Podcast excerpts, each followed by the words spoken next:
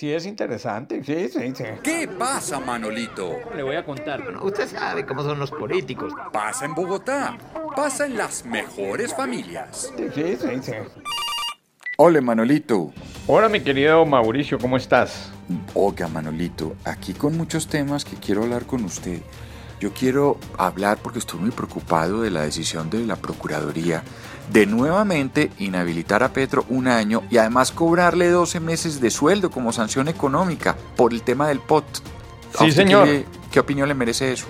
A mí me parece que el señor procurador está aquí en una persecución política al señor Gustavo Petro para inhabilitarlo como candidato, que sería, independientemente de cualquier cosa, un candidato muy fuerte para las elecciones del 2018. Entonces, lo que hace el señor Ordóñez es sacarlo de la, de, de la arena política. Yo le quiero Ya. decir lo siguiente. Sí. En el caso del POT que expide Petro, él pudo cometer un error de interpretación jurídica. Y entonces, por una interpretación jurídica, entonces lo van a sancionar. Entonces tendrían que sancionar al presidente de la República porque expide una ley y es tumbada por una corte o cualquier cosa de esas. Yo creo que aquí indudablemente es una persecución y además decir que es dolo cuando la fiscalía no encontró nada, porque es que este tema fue llevado a la fiscalía y la fiscalía no encontró mérito para investigar a Gustavo Petro supuestamente penalmente por haber expedido ese POT. Lo, mismo que pasó con el esquema de las basuras, Manolito. Exacto. Es que lo mismo, exactamente. Además está herido porque lo del esquema de las basuras no le resultó. A pesar de que lo destituyó, lo volvieron a, a integrar a su cargo.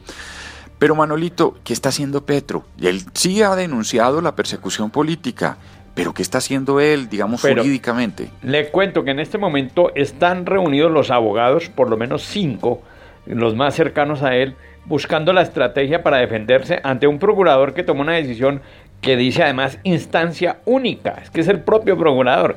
A uno sí le parece sospechoso que no le puedan dejar ni siquiera la oportunidad de defenderse en una apelación. Eso es lo que uno ve mal y el procurador aquí definitivamente está persiguiendo a Petro. ¿Cuál es la, la- lo que van a seguir? O van a meter una tutela al contencioso, que podría ser una de las vías, o también van a hacer lo mismo que hicieron con la primera sanción que le dieron a Petro y que está todavía en discusión en el Consejo de Estado.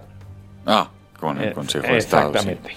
Óigame, Manolito, además, porque si hay otra sanción, ya la inhabilidad sería de por vida, ¿no? Claro, así lo sancionen 15 días, 10 días, un día, por cualquier otra cosa. y En este momento él tiene más investigaciones, entonces eso lo llevaría a que de por vida políticamente queda muerto el doctor Gustavo Petro. Y no es una manera elegante de sacarlo de la política. A mí me parece que si Además, la gente quiere sí, votar por él, además- o votar o no votar, lo que quiera.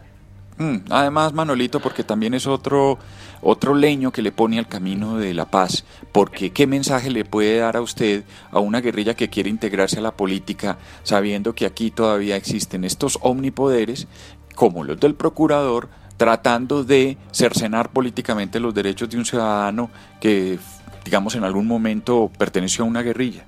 Pero bueno, Manolito, yo le quiero cambiar de tema porque también el tema de la revocatoria a Peñalosa me tiene preocupado por un asunto y es que quizás quieran usar el rock al parque, que es un elemento cultural netamente para hacer política. ¿Cómo es eso? Pues hombre, es que están repartiendo esos que están promoviendo la revocatoria Peñalosa, además de que están equivocados porque una revocatoria no se hace en el primer año, además eh, no se hace si no hay un plan de desarrollo todavía en este momento en ejecución y apenas el plan de desarrollo comienza a ejecutarse el viernes. Y van a utilizar y están invitando políticamente a través de las páginas Facebook, las redes, las redes sociales como Twitter, a eh, más o menos a bloquear lo que es Rock al Parque. Un evento cultural que lleva 18 años en Bogotá, que fue declarado por el Consejo de Bogotá como un te- testimonio para la historia, como una como que el- incluso el Consejo, a través de un acuerdo que presentó en su momento el señor David Luna, hoy ministro de las TIC, que busca que cada año se haga esto, pero como un evento cultural y de, y de Bogotá, pero ahora lo Pero- quieren utilizar Pero políticamente. Manolito, ¿cómo lo pueden bloquear? ¿Cómo pueden bloquear ese evento? Pues eh, están haciendo la posibilidad de que sean las personas para comenzar a gritar allá revocatoria, revocatoria y no dejar entrar mucha gente al parque, a atravesarse para que la gente empiece a tomar. Eso es la invitación que están haciendo a través de, los redes, de las redes sociales. Yo veo difícil que lo hagan, pero usted sabe que políticamente hay algunos que se prestan para estas cosas. Manolito, me deja muy preocupado. Ahí está entonces una buena denuncia y para la misma ciudadanía.